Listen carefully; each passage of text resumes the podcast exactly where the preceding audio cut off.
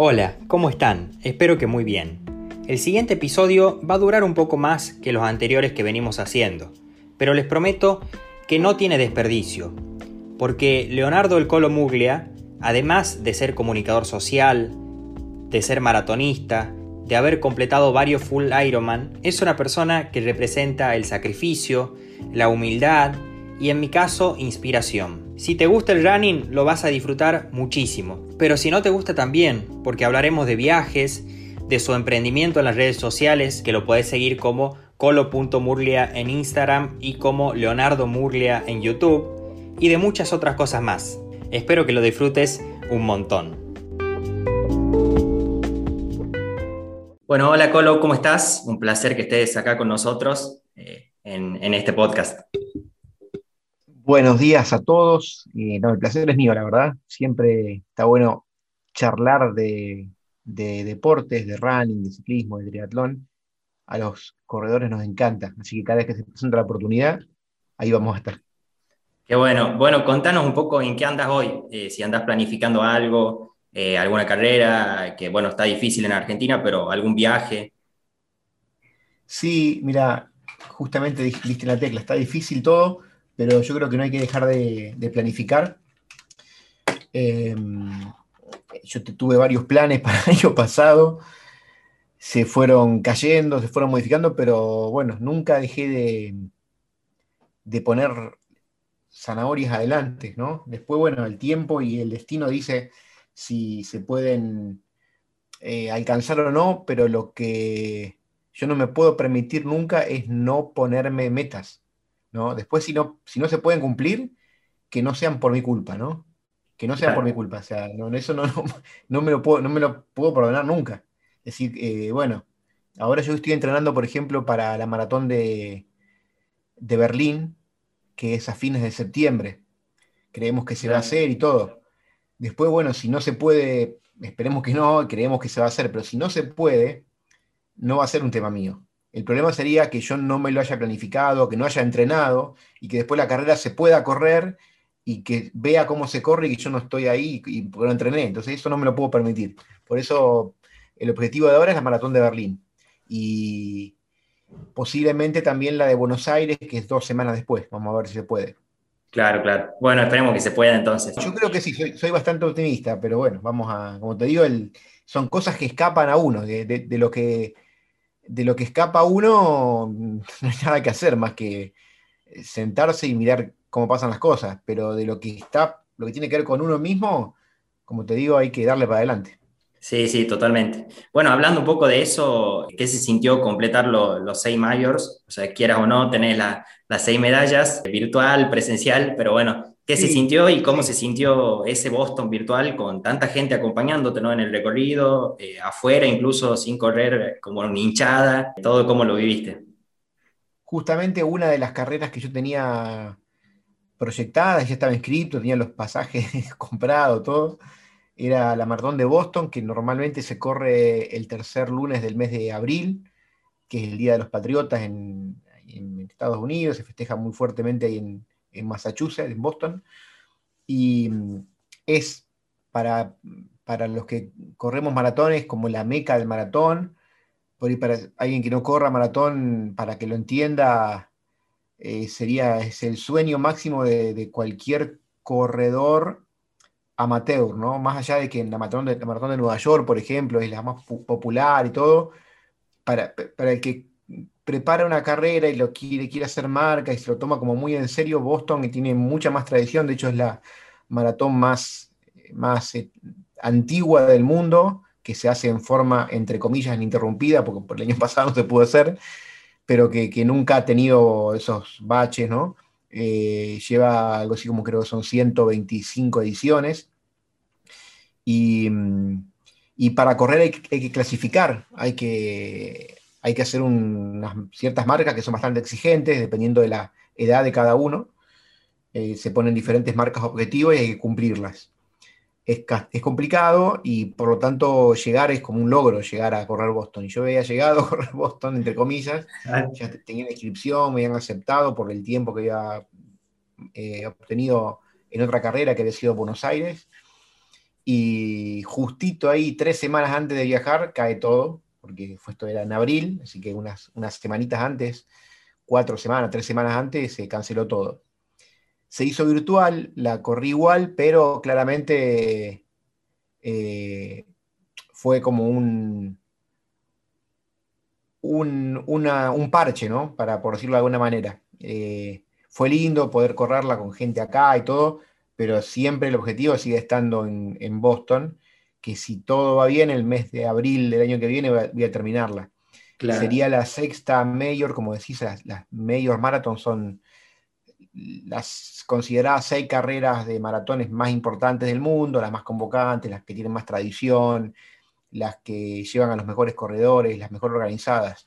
Sí, sí. Eh, vamos a nombrarlas, son eh, en, el orden que yo las hice, Berlín, Londres, Nueva York, Tokio y Chicago. Después falta Boston, que, me, falta a mí. Claro, claro. Una vez que completás las seis, te dan una medalla especial, aparte de la medalla de ese día que terminaste tu carrera, que en mi caso va a ser Boston, que es la última que me queda, te dan una mega medalla con todos los logos de todas las medallas y, es como un objetivo que me queda ahí todavía pendiente. Claro, claro. Bueno, hablando de eso, hablar eh, un poco de, la maratón de Berlín, en, que corriste, eh, la corriste dos veces ya, pero la de 2017 siempre dijiste como que te marcó en especial. Bueno, se notó cuando llegaste, muy emocionado. Eh, contame un poco cómo fue. Yo corrí en Berlín, no, no maratón, o sea, entrenando, justo no me tocaba ser 21, pero la ciudad esa, yo te entiendo, cuando veía te va llevando y justo en 2019 que vos habías viajado en Berlín, yo, yo venía como por atrás tuyo,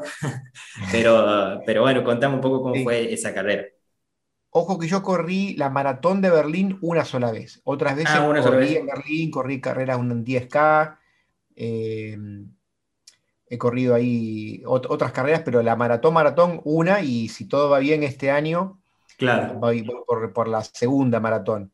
Eh, Berlín, para mí, de todas las carreras que he corrido, eh, es sin dudas la, más emotiva. Si yo tengo que definir con una palabra a, la maratón de Berlín, eh, la palabra es emoción. Así como si vamos a definir, por ejemplo, la maratón de Nueva York, la palabra para mí es festejo, fiesta. O sea, es una maratón que, de hecho, eso siempre digo, la maratón de Nueva York no se corre, se, festeja, se festeja, se celebra. Eh, a ver, eh, ojo con esto, conozco gente que de hecho ha ido a, Nueva York y que ha ido a correr a la fuerte a todo lo que podía ir y que ha logrado buenas marcas, inclusive hasta una persona que conozco que en su momento hizo su mejor marca personal ahí no es algo que yo elija para mí y si alguien me pide un consejo de algún principiante, no lo aconsejo, no le aconsejo si tiene la oportunidad de ir a Nueva York a correrla todo lo que da y a dar todo, porque de hacerlo se va a perder de todo el festejo que hay, de todo eso de, la gente y, saludar a la gente y sacarse fotos con la gente, de parar en el puente y sacarse una foto, que, que solamente pasa ahí. Después hay un montón de otras carreras, un montón de maratones, incluida la de Buenos Aires, acá la de Rosario, de Argentina, que son carreras rápidas, como para hacer una marca personal. Pero yo, si vas a ir a Nueva York, yo aprovechalo y, y festejalo, celebralo, tomate el tiempo que tengas que tomarte, no importa que llegues dos minutos, cinco, diez minutos más lento, más rápido, no te va a cambiar mucho. Eh, y bueno, así como está la fiesta de, de Nueva York, Berlín es una carrera desde todo punto de vista emotiva. Desde todo punto de vista porque la ciudad, si, vos que, has corrido sabrás lo que es la, eh, correr en, Berlín, es correr en, la parte de la historia mundial. con todo lo bueno y con todo lo malo, las cosas que pasaron por esas calles y que hay un montón de indicios de esas de, esa historia. De esa época, sí, sí. Pasás por el muro de Berlín, pasás por, eh, la puerta de Brandenburgo en el kilómetro 41, la puerta de Brandenburgo que, fue bombardeada, donde pasó el muro. Se la llevó Napoleón. Napoleón por, la parte, se robó parte de, las estatuas que estaban arriba, la devolvieron. Eh, pasó, ahí pasó el nazismo, pasó todo. O sea, sí, pasás de la, parte, incluso vieja, que parece que está todavía en los 80, 70, a la parte nueva. Sí, sí, sí, sí. Han pasado eh, con todo, en la historia en todo sentido, cosas buenas, cosas horribles, cosas, pero de cosas que marcaron la historia de la humanidad, han pasado por ahí y, eso, eso es, y dejaron marcas, ¿no? Y uno corre por ahí adentro y siente que está recorriendo la historia de la humanidad. Y te digo eso, eh, salir, eh, cómo está armada la carrera, uno, a diferencia de otras carreras, al menos todas las que he corrido, las grandes carreras, al ser tan grandes, como también pasa en Berlín, hay largadas diferenciadas, no, no, largamos todos juntos. No es que el orden largada y largamos todo porque hay 50.000 personas, o sea, no, no, se podría. Entonces, lo que se hace se larga por bloques, por tandas. Diferentes carreras, como por ejemplo, eh, caso de Nueva York, un poquito más que, eso, Londres, tienen diferentes largadas, de hecho. Se largan diferentes eh, lugares y luego nos vamos juntando. Eh, bueno, en Nueva York, por ejemplo, algunos largan del puente por arriba, otros por abajo, hacen un recorrido, otro, y nos juntamos como en el kilómetro, no recuerdo si el 8, el 7, el 10, por ahí, cuando ya la, masa se va un poco disgregando, ¿no? Claro. Eh, son estrategias que tienen los organizadores para, para que se pueda hacer una carrera tan grande. Eh, entonces, ese tipo de estrategias por ahí hacen que uno no, pueda vivir la carrera de los corredores del Lido, que no pueda sentirla mucho antes a que te den la orden de largada, y la largaste. Y antes como que uno está fuera. Berlín no.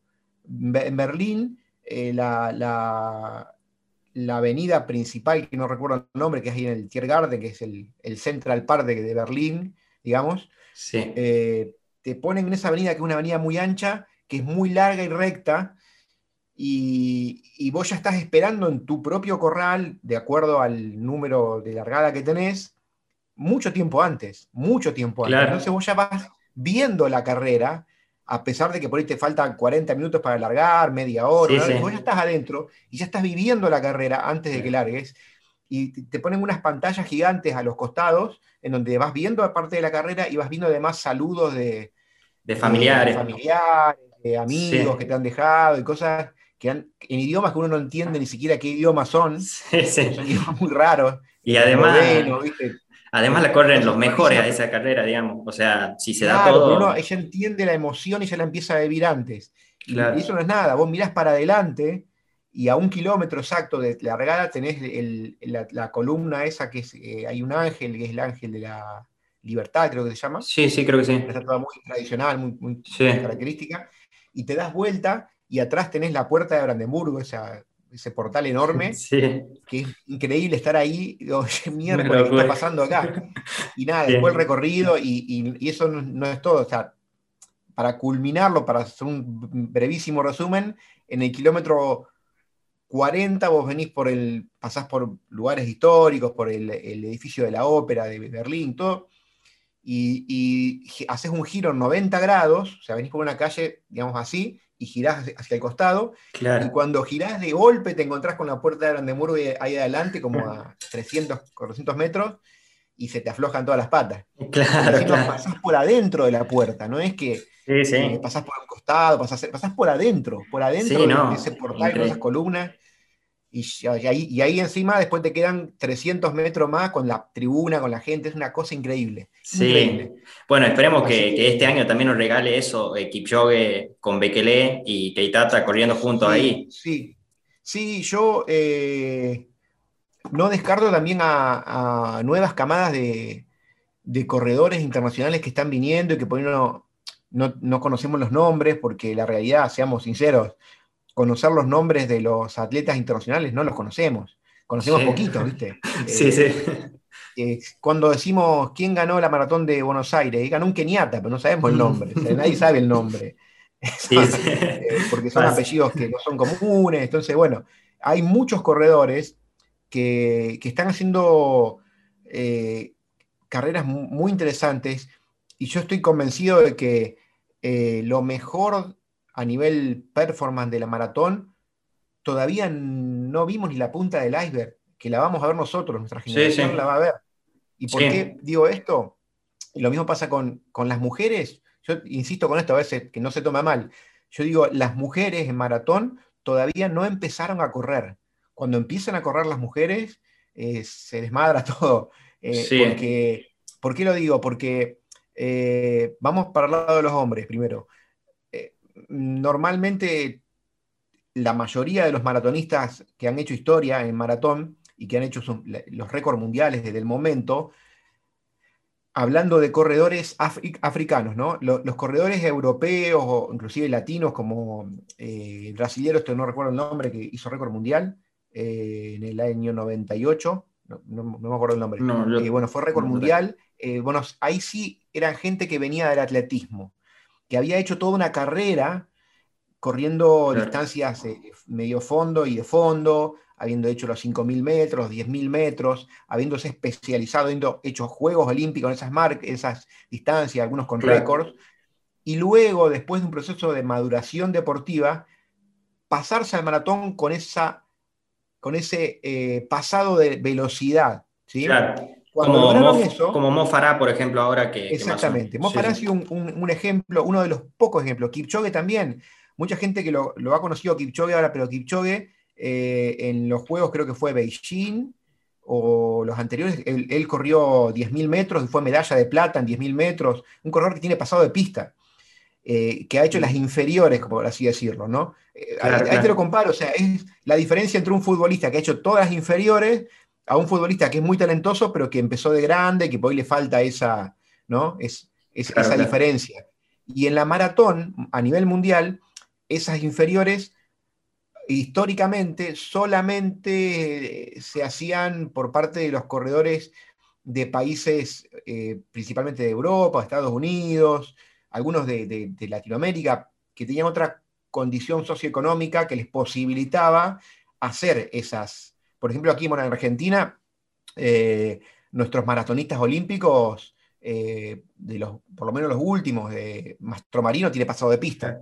Claro. corrido la mayoría de su, carrera corrió en pista. Eh, Cortines, el, indio Cortines corrió en pista, corría, era corredor de atletismo, corredor de, distancias más cortas y, después pasó al maratón. Ahora, los que no estaban haciendo eso, todavía muchos no lo están haciendo, son los keniatas y los etíopes, porque por condición socioeconómica principalmente, ellos arrancan a correr maratón de muy jóvenes porque es lo que le da plata. Entonces, eh, tenés maratonistas de 20 años, de 18 años, cosa que acá no, no se ve mucho, que, no han hecho todo ese, paso previo por el atletismo. Y cuando encontrás a uno que lo hace y que además tiene el talento natural y que además entrena de una forma efectiva, la rompe. Eh, nombramos muy poquitos, ¿eh? podemos nombrar a, a una Kipchoge, a Mo podemos nombrar a, ah. a Haile Gervais que, que, ha sido récord mundial también, que también... A Denis Quimeto. Medalla, olímpica en, juegos, en distancias, en atletismo, pero son poquitos. Y ahora se está dando un fenómeno que hay, eh, hay muchos corredores keniatas, etíopes, corredores africanos, que están haciendo muy bien las cosas en atletismo. Cuando algunos de esos corredores, los que por condiciones naturales y por, gustos, después de ese proceso se vuelquen al maratón, vamos a tener muchos sub 2 ¿eh?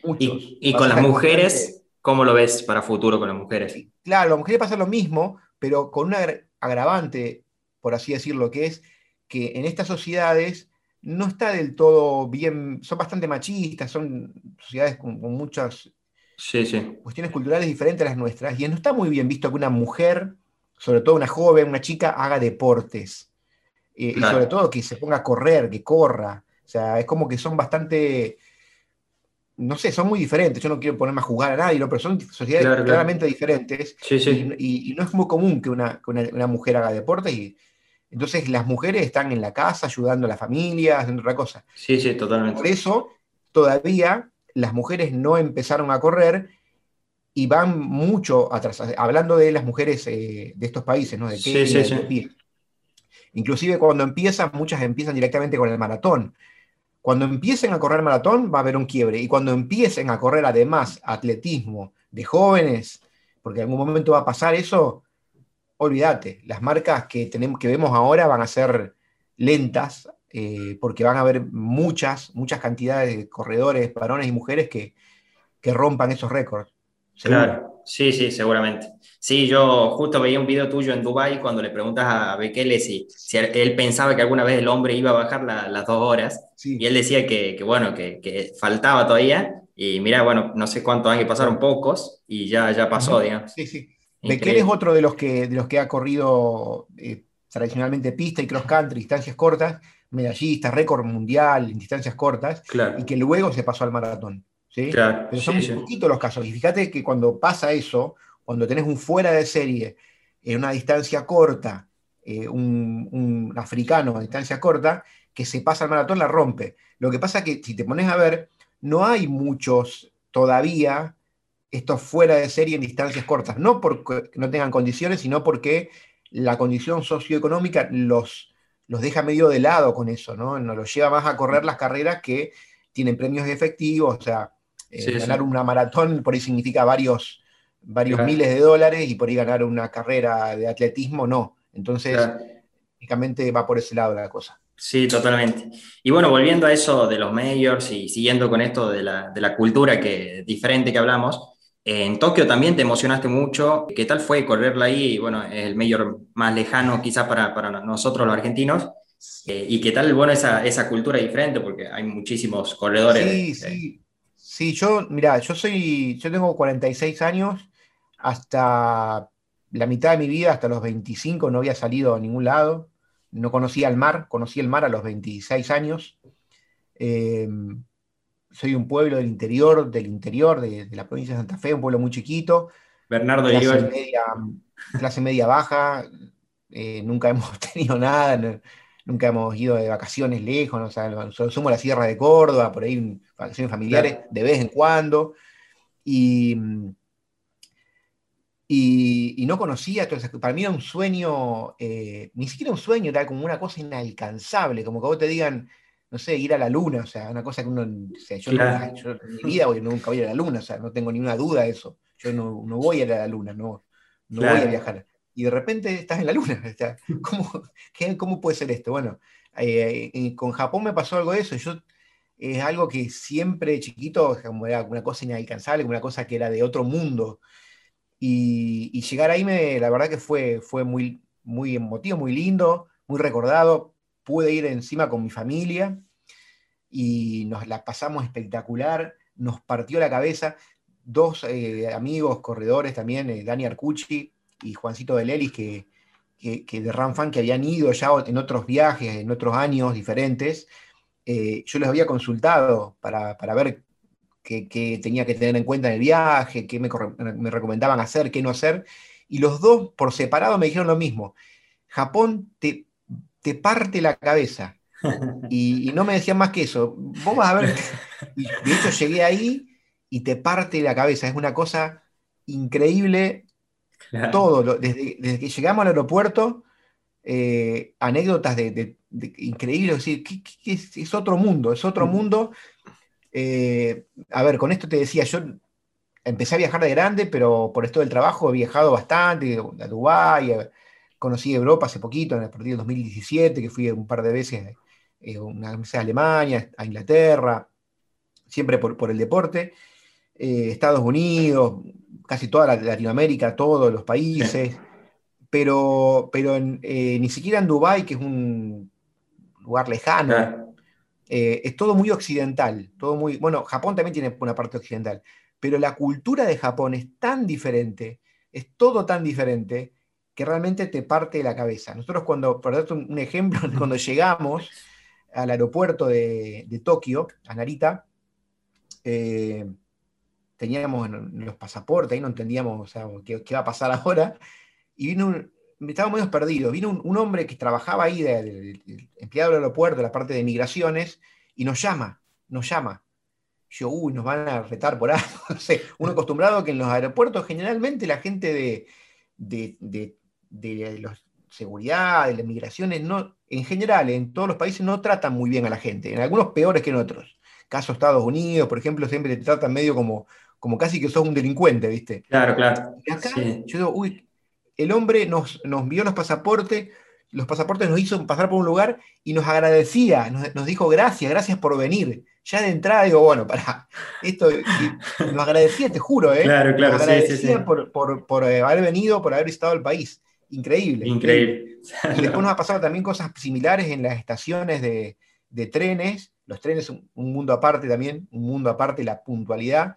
Eh, Dani Arcucci me había dicho, eh, ojo con los trenes porque eh, tiene una, una, red de trenes tan grande que, eh, y tan efectiva que vos te puedes confundir por tratar de usarlos con la lógica nuestra, la lógica sudamericana. Yeah. Me dijo, ojo, vos tenés que tomarte eh, el tren que va a tal lugar y viene a las 14.51, tomate el de las 14.51. Posiblemente a las 14.50 venga otro, pero no tomes ese, porque claro. el, tuyo es el 14.51. Claro, claro. Y, y, es así, ¿eh? Es así. Sí, sí, a las 14.51 se abre la puerta, subís y salís. Todo eso. Increíble, es un mundo, mundo eh, eh, paralelo es eso. Increíble, no, no me imagino, pero bueno, me gustaría mucho conocer algún día. Y cerrando el, el bloque Mayors, quería llevarte bueno, a otro, otra carrera importante también para vos, que fue cuando corriste con Martín Kremenchuk en 2019. ¿Cómo fue todo lo que aprendiste de, de, Martín? Porque vos siempre dijiste que vos aprendiste más de él que, sí, que quizás sí. él de vos. Que bueno, contamos a la gente que no sabe, un atleta ciego y también sordo. Sí. Eh, contanos un poco Mira, cómo. Eh, todavía ahora eh, dudo de poder. Yo, yo, la verdad, cuando me ofrecieron correr con él, eh, yo dije, la verdad, me encantaría, pero tengo mucho miedo de no estar a la altura de las circunstancias. Y sigo estando con miedo. O sea, yo si me vuelven a decir de correr otra vez, yo tengo una responsabilidad que me da correr. Eh, yo si me equivoco yo en mi carrera, que me ha pasado un montón de veces cosas que me ha equivocado, que, que he hecho macanas, que me he ido a un ritmo y después no poder sostenerlo y terminar mal la carrera, o tengo que parar al baño la carrera por haberme alimentado mal, eh, parar al baño a lo segundo, lo peor, digamos, tener claro. que parar y estar tiempo esperando. Yo me pasa eso con otro corredor y le, le, le hago perder, su, perder, entre comillas, su carrera. Imagínate la responsabilidad que es. Y, y de hecho, la primera charla que tuve con Martín, el primer encuentro, habíamos hablado, si habíamos hablado por teléfono, todo, cuando lo voy a, a buscar para ir a entrenarse en el primer entrenamiento, hicimos varios entrenamientos juntos antes. Eh, no recuerdo exactamente la, la, la, expresión que me dijo, pero fue algo así como, como, vos no te preocupes que yo te voy a enseñar, yo te voy a guiar a vos, yo te voy a guiar cómo, cómo es esto. Y claramente yo iba a hacer de guía, entre comillas, porque el que me va a guiar a, a claro. mí era él, y él lo tenía clarísimo. ¿eh? Lo tiene súper claro porque además él tiene varios guías. Eh, claro. Como eh, varios guías, porque él también hace triatlón, hace, bueno, pedalea y nada, tiene un día para natación, otro para el ciclismo, otros guías claro. para ciertas carreras, otros para otras. Eh, los va rotando porque corre todo y no, no, nadie le puede aguantar el ritmo. Claro. Y, y, él las la tiene muy clara. Y me dijo, yo te voy, a, te voy a guiar en esto. Y de hecho me guió en eso y me queda todavía, sí. debería correr, no sé, por decirte un número, por lo menos cuatro o cinco años más para poder terminar de aprender claro. de, ser, de, de ser, hacer un guía, ¿no? Porque. Claro. Pero bueno, lo hiciste, lo hiciste bien y encima lo hiciste en Londres, que sí. como contabas recién es medio un lío la largada y todo. Sí, bueno, ahí tuvimos un problema en la, en la carrera. Eh, Martín tenía. Yo le, le, expliqué a Martín, mira, nosotros tenemos eh, dos dos posibilidades. Una es ir a correr la carrera, a buscar la marca, performance, buscar correr lo mejor que podamos. Y otra, que, que, que la que yo le proponía, era esta. Ir con claro. la camarita, ir grabándola. Y yo le digo, ¿por qué? Mira, a ver, la verdad, es una carrera que estaría linda contarla y que otra gente la pueda vivir y poder mostrar la experiencia de un ciego corriendo y un guía tratando de, de, de correr con ese ciego eh, para que otra gente pueda verle y que le, que le haga un clic a otras personas, que le ayuden en algo, que lo hagan cambiar de, de, de, puntos de vista, vencer prejuicios, y creo que va a ser muchísimo más rico eso y más, eh, más superador eso que correr una carrera y podría ser 20 minutos menos, media hora menos, y que entre nosotros dos y ya está, sacamos una foto al final y terminó. Entonces, bueno, él entendió, sí, sí, obviamente, vamos a hacerlo así. Lo único me dijo, pero te pido una cosa, una sola cosa, que, que no hagamos cuatro horas o más, que bajemos las cuatro horas. Yo dice, yo nunca en mi vida corrí una maratón más de cuatro horas o menos, siempre fue bajo, sub cuatro horas, y no quiero permitirme, por, por lo menos ahora, a veces después la, la, edad va avanzando y por ahí cuando tenga 70 años le tocará correr, claro, claro. no sé en qué momento de la vida le tocará, pero dice, ahora yo no quiero correr, tengo ese orgullo, esa, ese, eso que, digamos, que tenemos todos los corredores, que tenemos una marca que no queremos. Sí, sí, sí. Eh, para cada uno es diferente, no quiere decir que esté mal correr, pero para él puntualmente no quería. Todo el mundo tendrá una, uno será las 5 horas, otro será, no sé, lo que sea. Claro, bueno, yo estoy, o sea, yo estoy entrenando ahora para mi primer eh, maratón, yo estoy viviendo en Londres, la idea es correr en Roma, si se hace también en septiembre, y bueno, mi idea es bajar las 4 horas y media, digamos, objetivo diferente, que está bien eh, el mío. No, pero, claro, claro, pero, pero todo, tenemos un objetivo y tenemos como una marca que es la línea del orgullo y que si yo no quiero pasar esa línea porque me sí, mal conmigo mismo. Bueno, la de él eran las cuatro horas, ¿no? Claro. Y, bueno, tuvimos un tema ahí que eh, nos, no, no lo pudimos, no, sé qué pasó, digamos, si, si, fue un malentendido, si no fue, si fue falta de voluntad de la organización o qué, pero lo cierto es que no, no, no pudimos registrarlo a Martín como atleta no vidente. Eh, nos registramos como dos corredores comunes y corrientes, convencionales, entonces no pudimos acceder a ciertas, eh, no sé, características de, la carrera que pueden tener los novientes, como por ejemplo un, chaleco. Martín me contaba que, por ejemplo, en, Nueva York, en Maratón de Nueva York, a los no videntes, él se anotó como no vidente, la organización, y yo lo he visto eso y no entendía por qué hasta que él me lo contó, la organización de la carrera le pone, además del guía que él lleva, otro u otros guías que se van turnando que van asistiendo al guía. ¿Se entiende? Claro. yo voy con Martín y el, guía que viene de parte de la carrera, el, que es oficial de la carrera, me, viene, me, alcanza el agua, me, va abriendo el camino, ¿me entendés? Bueno, esas cosas yo las vi, las vi en Nueva York y no entendía por qué. Por qué algunos corredores discapacitados tenían, o la mayoría tenían más de una persona que los iba asistiendo. Eh, bueno, buscamos eso en, Londres, buscamos y nada, todo no, todo, todas las respuestas fueron no, no, no, no, no. Eh, una de las preguntas también era si podíamos tener un lugar preferencial en la largada. La respuesta fue no también, todo no, no. Son como un corredor común y corriente. Eh, tenés una marca personal, te anotás en esa marca y salís con el corral que te corresponde por esa marca.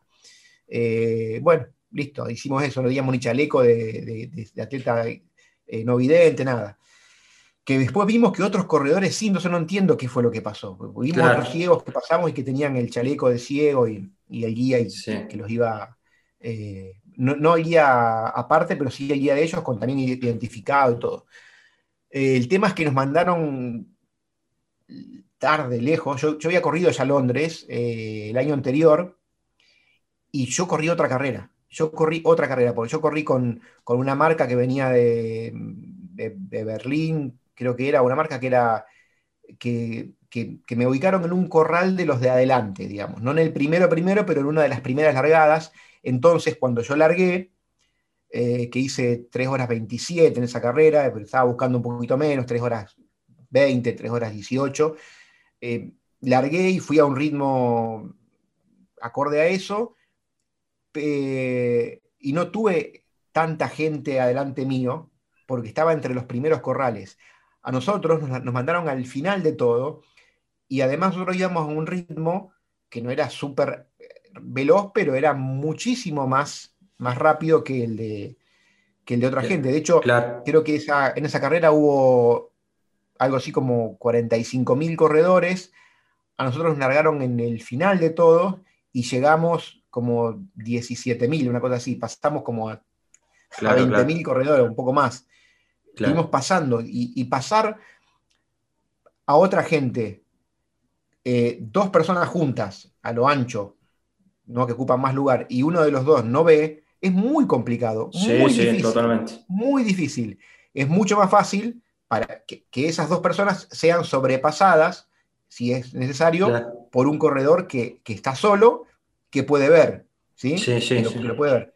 Por eso es tan importante que los corredores no videntes, los ciegos, perdón, es los ciegos, no los no videntes, también aprendí eso, vayan eh, adelante, que larguen adelante, que larguen unos minutos adelante, que larguen solitos, no son muchos, son siempre grupo reducido, y que en todo caso los otros corredores los sobrepasen cuando sea necesario. Eh, se complicó y, de hecho en, Londres hay mucha, mucha, mucha gente que corre a ritmos muy lentos, muy despacios, eh, eh, gente que, corre la maratón más lenta de 5 horas, hay un montón, si te fijas las clasificaciones, y camina mucho. Y en la segunda mitad nos encontramos con mucha de esa gente ir a chocar, chocar, chocar todo el tiempo, chocar, chocar, chocar, y los tiempos se nos iban yendo y las cuatro horas estaban cada vez más difíciles, hasta que eh, llegando al, al, reloj, ahí al, al Big Ben, faltan dos kilómetros, Digo, Martín, apuramos porque no llegamos. No llegamos, no llegamos. Y digo, agachar la cabeza y empecemos a patear gente porque no llegamos. Así que, excuse me, excuse me, sorry, a meterle pata. Eh, la gente no entendía porque íbamos los gritos, córranse que venimos y pasamos y llegamos en... Esa termina en el, en el Palacio de Buckingham casi, ¿no? Exacto, terminamos en 3 horas 59 y monedas por un minuto, bajamos. Sí, curioso, curioso para cerrar este capítulo de Londres, eh, que esa foto del Palacio de Buckingham que se ve cuando uno busca fotos de maratón de Londres, siempre hay dos fotos, una pasando el, Big Ben, que lo tienes ahí que sale en la foto de abajo, y otra eh, con el Palacio de Buckingham. Y esas dos imágenes, como corredor, nunca las ves, especialmente la última. A la de la podés llegar a ver porque justo vos doblás ahí y lo tenés, pero como lo tenés que darte vuelta y verlo medio así de arriba, ¿no? Siempre la foto la sacan de abajo y quedás ahí con la foto, espectacular. Pero la del Palacio de Buckingham, por cómo es el recorrido, que hace justo una rotonda ahí y dobla, el palacio te queda siempre a tus espaldas. Claro.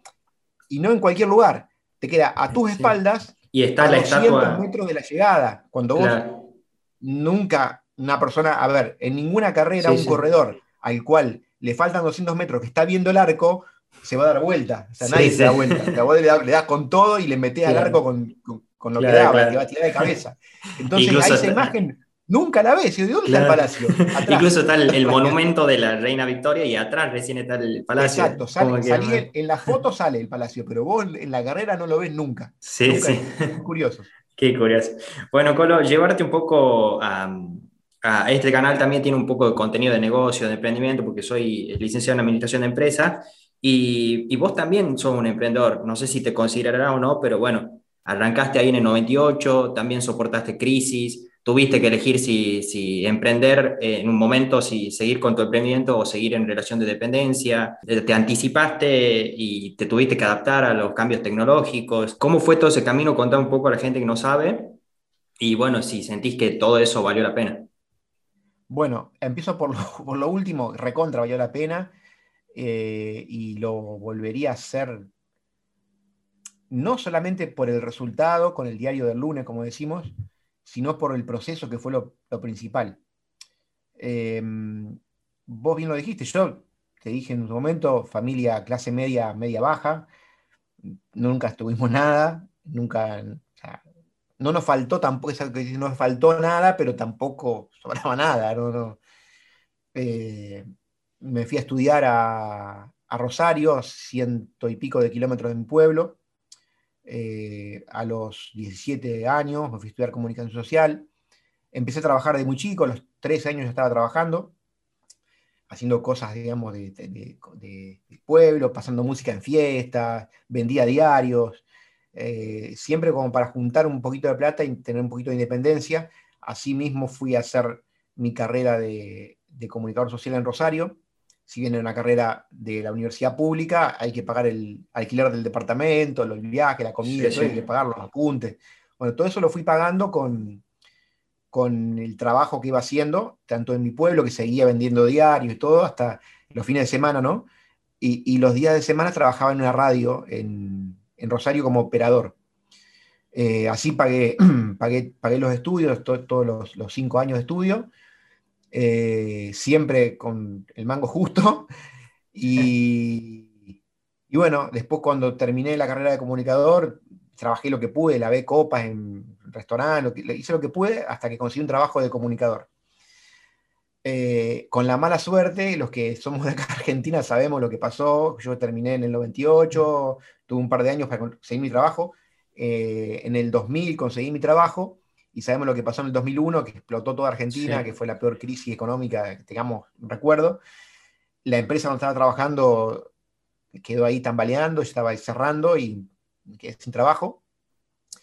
Así que eh, ahí yo ya tenía mi, hobby, que era mi página web, yo ya, había empezado a correr hace un, par de añitos. Y le empecé a meter pata con eso, le empecé a meter, a meter, a meter. Eh, pero creo que en ese momento donde todavía existía la llamada burbuja de Internet, que, básicamente lo que fue, fue por llamarlo de una forma resumida, fue un aprovechamiento de mucha gente que era joven, que sabía cómo era la cosa, eh, aprovecharon el desconocimiento de los, de los viejos, que eran los que tenían la plata, y pidieron plata prestada un montón para hacer negocios espectaculares que nunca funcionaron, por lo menos nunca funcionaron como ellos lo prometían. Entonces, cuando esa burbuja se reventó, eh, Internet cayó. Pero ahí cayeron un montón de empresas que tenían oficinas carísimas, personal contratado y todo, porque tenían una estructura que no les, da, no les daba, no, no había forma de, en ese momento, de tener retorno. Pero como yo no tenía nada más de eso, yo solo con mi computadora escribiendo, pude seguir y ahí estuvo eh, la clave de todo, en hacer algo que a mí me gustaba y no por una cuestión de, de buscar un rédito económico, de buscar un negocio, de buscar eh, algo que, me dé plata, sino algo que me dé felicidad. Y a mí me daba felicidad escribir de esto, contar historias, eh, tratar de ayudar a que más gente empiece a correr, hacer ese tipo de cosas que volcaba en mi web. Y eso creo que vale para cualquier persona que tenga cualquier vocación. Lo principal es encontrar tu vocación, permitirte encontrarla y desarrollarla. Desarrollarla, desarrollarla contra viento y marea, contra los que te digan los demás que no sirve, que no, que esto no te va a dar plata, que esto no te va a servir. Eh, porque me parece que por ahí es un error muy común arrancar por otro lado, ¿no? decir, veo eh, a ver qué es lo que me va a dar ingresos, qué va a funcionar y hago después eso. Y cuando haces de esa forma las cosas, la pasas horrible muchas veces. ¿no? Eh, puedes tener suerte y puede ser algo que te gusta, pero muy posible que no la pases tan bien haciendo algo no porque te gusta, sino porque te da dinero. ¿sí? Eh, bueno, así yo fui, allí seguí creciendo con, con la web, haciéndola simplemente porque me gustaba, y creció, creció, creció, porque tarde o temprano, cuando algo te gusta, lo, al hacerlo con pasión, lo vas a terminar haciendo bien, eso llega a, a tu público, sea lo que sea lo que hagas y, tarde o temprano te va a terminar volviendo todo eso. Así fue que, la web creció, después tuve una oferta de compra, la, terminé vendiendo, una cifra que yo nunca hubiese imaginado que iba a vender algo que iba a hacer. Eh, seguí trabajando en esto, mm, renuncié, como dijiste, a mi trabajo de relación de dependencia en, en, septiembre de 2007, ya hace bastante, y ya de ahí me dedico directamente a esto, pero como con la misma visión de siempre no porque me dé dinero, sino porque me gusta hacerlo. Y hacer siempre lo que te gusta hacer, tarde o temprano, y te digo más temprano que tarde, te, va a terminar significando eh, beneficios económicos, te vas a poder vivir de eso.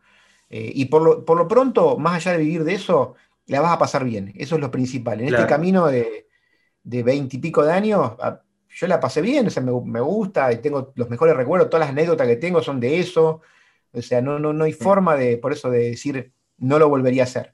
Claro. Me fui un poco de, de, de, los ejes porque me iba recordando cosas mientras te decía, no sé si te respondí a la pregunta. Sí, sí, no, respondiste, incluso diste un consejo, por lo menos para mí, que, que, bueno, recién estoy empezando en esto, eh, bastante importante y útil. Es, eso, es hacerlo lo que te, primero descubrir lo que te gusta, que, es una parte que no es a veces sencilla.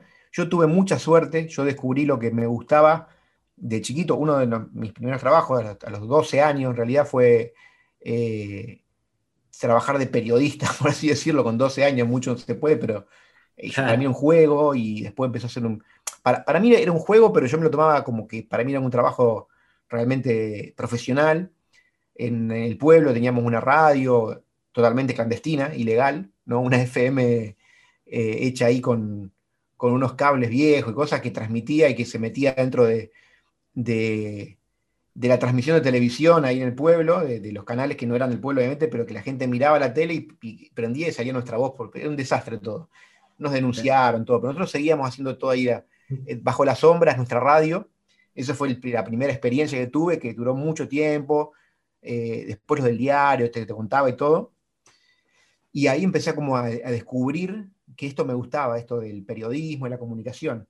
Tuve suerte, tuve suerte eh, porque, ¿Por qué yo tuve suerte? Porque te, te podrán decir, y no, no fue suerte porque vos te lo buscaste, y me lo busqué, pero, pero también mucho lo encontré. ¿eh? Hay, muchos chicos que por ahí, por mandato familiar, no se les permite encontrar su vocación. ¿sí? Entonces te dicen, no, vos tenés que hacer esto porque tu papá fue esto, porque tu abuelo hizo esto, o porque en la familia queremos, y te van o directa o indirectamente llevando para algún lugar que por ahí no era tu vocación, ¿viste? Y por ahí el chico que, te dice, no, yo quiero hacer, no sé, tal carrera, tal, hacer tal cosa en la vida, y la familia que le dice, no, pero eso no, porque de eso no se puede vivir, y ahí ya empiezan los condicionantes cuando los chicos son muy chiquitos, ¿viste? Y yo tuve suerte con eso, yo la verdad que tuve suerte. Qué bueno, qué bueno, me alegro. Te quería preguntar también, eh, ¿qué sentís cuando volvés a, Bernardo Irigoyen? En mi caso, yo también soy del interior del interior, soy de, Concepción, en Tucumán. El, podcast anterior, que le recomiendo a la gente que lo escuche, lo hice con, con, Matías Orlando, que es de la misma ciudad que yo, y, él, y con él coincidíamos, como, como dice Cerati, que no hay nada, claro, el tosti, eh, que no hay nada mejor que casa, como dice Cerati.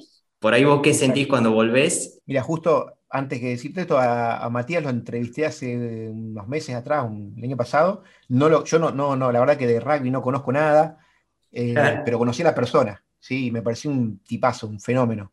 Yo no, no, no conocía, como, como no conozco de rugby, sé que es un crack, de, ahora lo sé, pero no sé quiénes son los cracks del rugby. Ahí después me dijeron, no, este es un fenómeno, pero por sobre todo como persona, un gran tipo. Y, para mí volver a mi pueblo es, es, eso, ¿eh? yo, yo soy de ahí, yo, yo sigo siendo de ahí. Eh, he vivido eh, por, estudio en Rosario, después me vine a vivir a Buenos Aires, no sé dónde viviré en un futuro, si seguiré acá, si miré, pero yo siempre voy a ser de mi pueblo.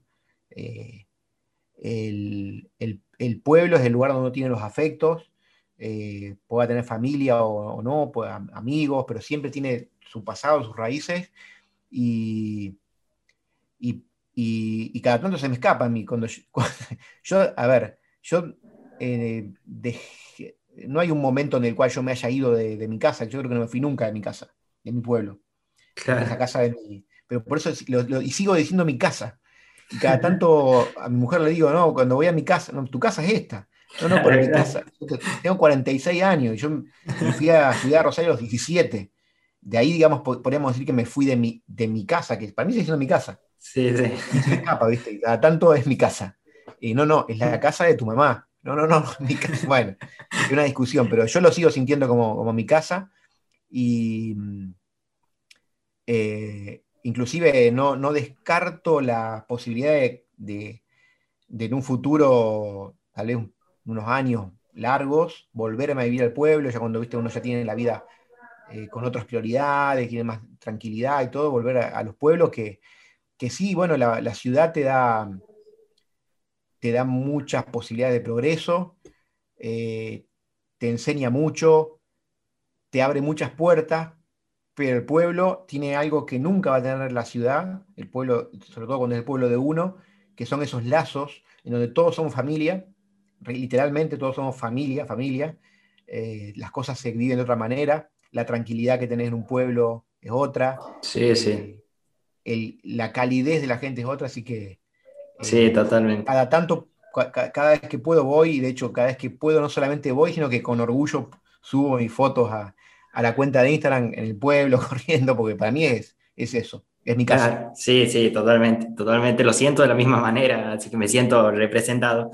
Y Colo, ¿qué te, ya terminando, qué te sorprende? Porque ya eh, viviste un montón de carreras, en, tanto en el running, también en el Ironman corriste, eh, eh, participaste en un mundial de Ironman, hiciste una tremenda marca en el Full Ironman, tuviste esas charlas al trote con tantas historias de superación, incluso no con gente corriendo, por ejemplo, me acuerdo cuando fuiste en Rapanui a correr, que cerraste visitando a, Moa, que era una persona que vivía ahí, o por ejemplo, charlas con Elías Lucero, eh, la misma carrera con, con Martín que hablamos recién, que conociste a, corredores que, profesionales, a Eliud, a, a, a Bekele, a, Johan Blake. ¿Con qué te sorprendes? ¿Es difícil sorprenderte hoy o te sigue sorprendiendo no, todo? No, no, no. No, es que la capacidad de, descubrir cosas eh, es infinita. Yo creo que no. A ver, nunca puede terminarse para ninguna persona. Primero porque mm, no nos conocemos nosotros mismos. nunca, nunca, nunca nadie creo va a terminar de conocerse a sí mismo por el simple hecho de que uno mismo va cambiando todo el tiempo. Entonces va descubriendo cosas de sí mismo que, que antes no estaban y que ni se imaginaba.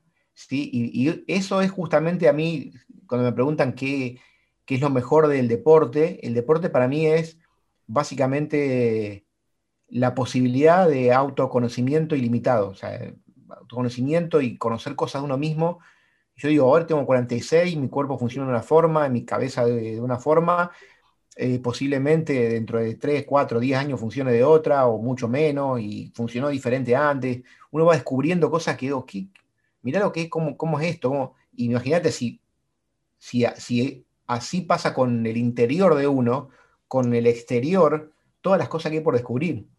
Eh, lugares, personas, relaciones con, humanas, con, con gente eh, culturas.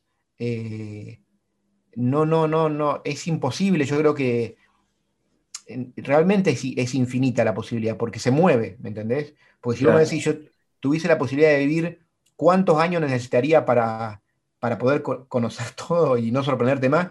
No se puede, es infinito, porque, porque siempre hay cosas nuevas que se, que se van modificando, entonces nunca se terminaría.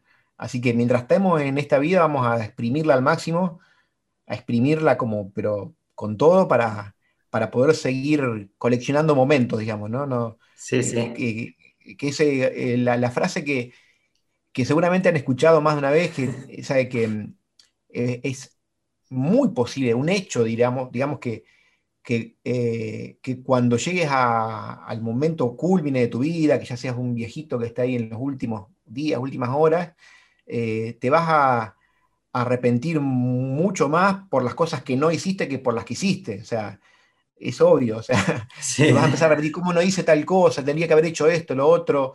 Y, de qué nos arrepentimos de las cosas que hicimos? Sí, seguramente de algunas cosas que hicimos nos arrepentimos, pero son mucho más las que nos arrepentimos por no haber hecho. Entonces hay que hacer de todo, hay que aprovechar y eh, Como cada oportunidad que se dé, hacerlo. Sí, totalmente. Como dice en tu canal, colecciona momentos, no cosas. Eh, incluso, bueno, yo te conocí viendo un video tuyo de, de Fix You, eh, de Coldplay, cuando, cuando, bueno, eh, Correr te salva, creo que se llamaba. Sí. De ahí, bueno, justo estaba por correr mi primera, mi primera media maratón y, fue una inspiración total con mi grupo de entrenamiento, también el que le mando un saludo. Para mí ese video fue, y después, bueno, desde ahí te sigo, pero es, es la posta, colecciona momentos, no cosas. Y, y ojo, Matías, porque mm, no tiene que ver necesariamente con, experiencias de económico, o sea, que, implique un costo económico, porque dice, ah, claro, vos decís esto porque te fuiste a correr a Tokio, porque te fuiste a correr a Dubái, no sé qué.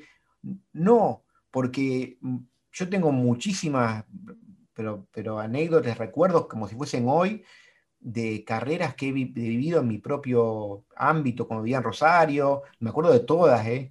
Me acuerdo de, cosas que para mí han sido inolvidables, eh, o mismo en el circuito entrerriano de triatlón, ha habido algunos pueblitos de, de, Entre Ríos a correr, cuando empecé a correr, esas cosas no te olvidas más, son experiencias que no tienen que ver con cuestiones de tener que irte al otro lado del mundo, o ir a, a no sé, a, a la Gran Muralla China o Alaska o cosas que decir que no sé, yo no puedo hacer eso porque económicamente no.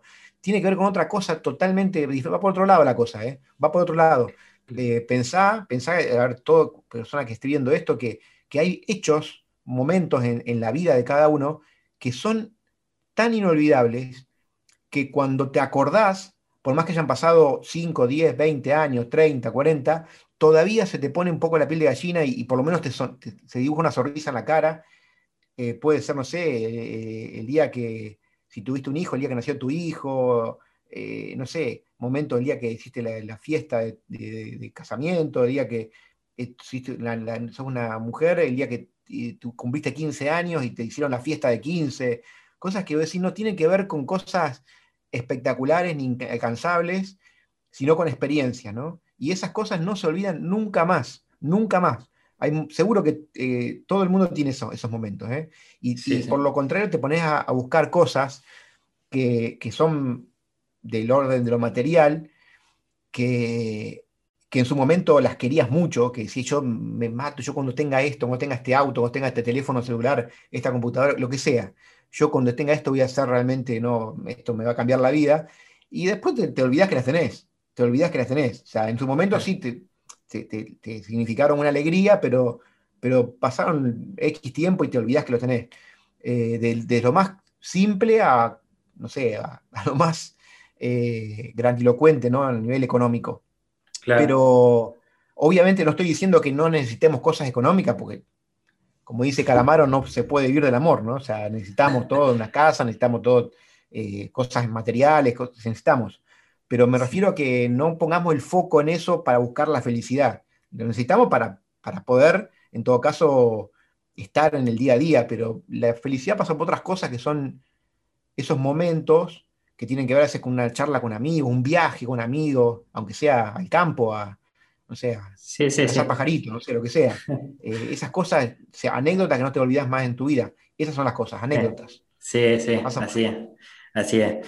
Eh, bueno, Colo, eh, cerrar con un ping-pong que es característico de mi canal. Una palabra que, que describa eh, lo que sentiste en tu primer maratón. Eh, bueno, aprendizaje. Iba a decir frustración, pero digo aprendizaje. Claro. No sé si querés que la describa todo, porque fue, fue, fue fuera, fue en Rosario. Y me fue mal, pero me, me, equivoqué un montón de cosas. Me equivoqué mucho. ¿Pero qué año fue? 2004. Ah, 2004, está bien. Feo. Pero, ¿y una palabra que describa tu última maratón? Eh, déjame pensarla porque es bastante puntual y marcada. Es la de, la de Chicago, 2019, cuando no sabíamos que poquito después venía una cosa que se llamaba COVID-19. Claro. Estaba poquito, ¿eh? para que empiece. Estábamos en octubre del 19. Y, unos tres meses después se terminaba todo el, la, la, felicidad. Eh, por lo menos como la conocíamos en ese momento. Sí, sí. Eh, oportunidad. Oportunidad, oportunidad, oportunidad, que tuve que cayó y la, como esta que te decía, la agarré y no me arrepentí. Menos mal que fui, menos mal que fui. Claro. Y, y una palabra que, que, describe tus sensaciones, sabes que corriste 24 horas en las termas. Eh, bueno, es un poco obvia, pero es superación de, de, de límites. Superación claro. por superar los límites que uno tiene, que yo no, no, no, uno dice, no, ¿cómo no es posible correr 24 horas seguidas o correr Increíble. Eh, 160 kilómetros y, y, estar corriendo de día y de noche? Pero se hizo. Y Qué bueno. puede hacer, lo hago yo que no soy un super atleta, o sea, se, puede hacer. bueno, felicidades por eso también. eh, ¿Alguna ciudad en el mundo que no sea de Argentina? Eh, bueno, Tokio, Tokio, Tokio, Tokio y sí, Tokio, especialmente Tokio, más que Kioto, Tokio. Tokio y, claro, ¿Y alguna ciudad en Argentina que, que no sea parte de, de, de, Santa Fe, digamos, no puede elegir Rosario o, o Bernardo de No vale. Claro. ¿Alguna ciudad Argentina? Eh, es una ciudad, puede ser un pueblo. ¿Puede ser un pueblo también? O sí, sí, sí, sí, sí, sí, tranquilamente. Eh, tras la Sierra, Córdoba. Lindo. Eh, la zona de Tras la Sierra, Mina Clavero, Cura Rochero. Oh, lindo, lindo. Lindo, el lindo en, antes del COVID, hermoso. Sí, sí, sí, pero, pero, pero sigue estando ahí, así que el COVID claro, no la claro. ha modificado. Sí, ya volveremos. ya volveremos. Eh, la maratón que más sufriste, porque siempre es duro por ahí que elegí la maratón, que, que, la mejor maratón para vos, pero la que más sufriste. La de Buenos Aires, eh, 2019, la última que se corrió, poquitito antes de la de, la de Chicago que te contaba, dos semanas antes. La pasé horrible, terminé caminando, se me apagó todo. Claro, pasa a veces. y, por último, bueno, esto más, más general, el juego olímpico que más disfrutaste y el mundial de fútbol que más disfrutaste. El juego olímpico puede haber sido Beijing 2008. Claro, lindo. Con Usain Bolt brillando, que fue histórico. Y Michael Phelps, ¿eh?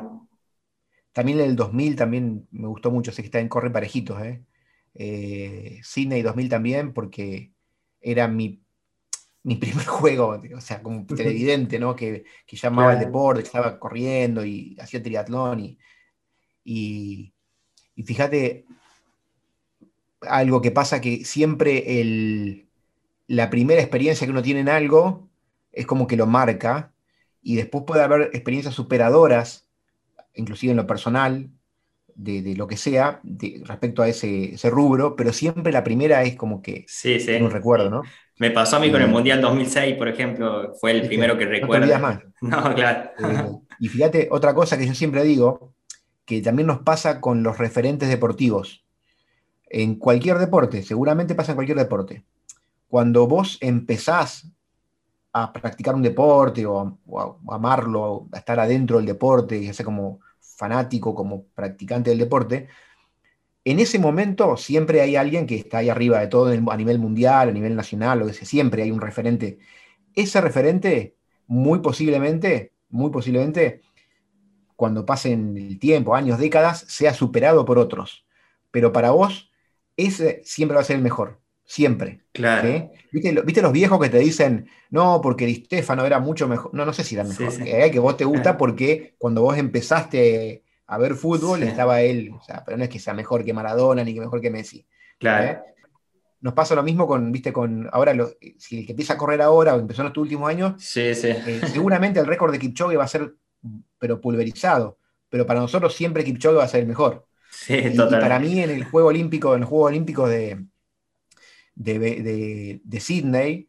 En ese momento, cuando yo había empezado a correr hacía un par de años, en el 98, eh, Oscar Cortines eh, era el, representante olímpico y además el mejor maratonista de acá Argentina, el mejor argentino, y para mí sigue siendo el mejor, o sea, más allá de que sus 2 horas 14 hoy, entre comillas, sean lentas, por así decirlo, entre comillas, ¿no? Porque sí, hay maratonistas en Argentina de 2 horas 9, 2 horas 10, horas 11, pero, pero para mí sigue siendo el mejor.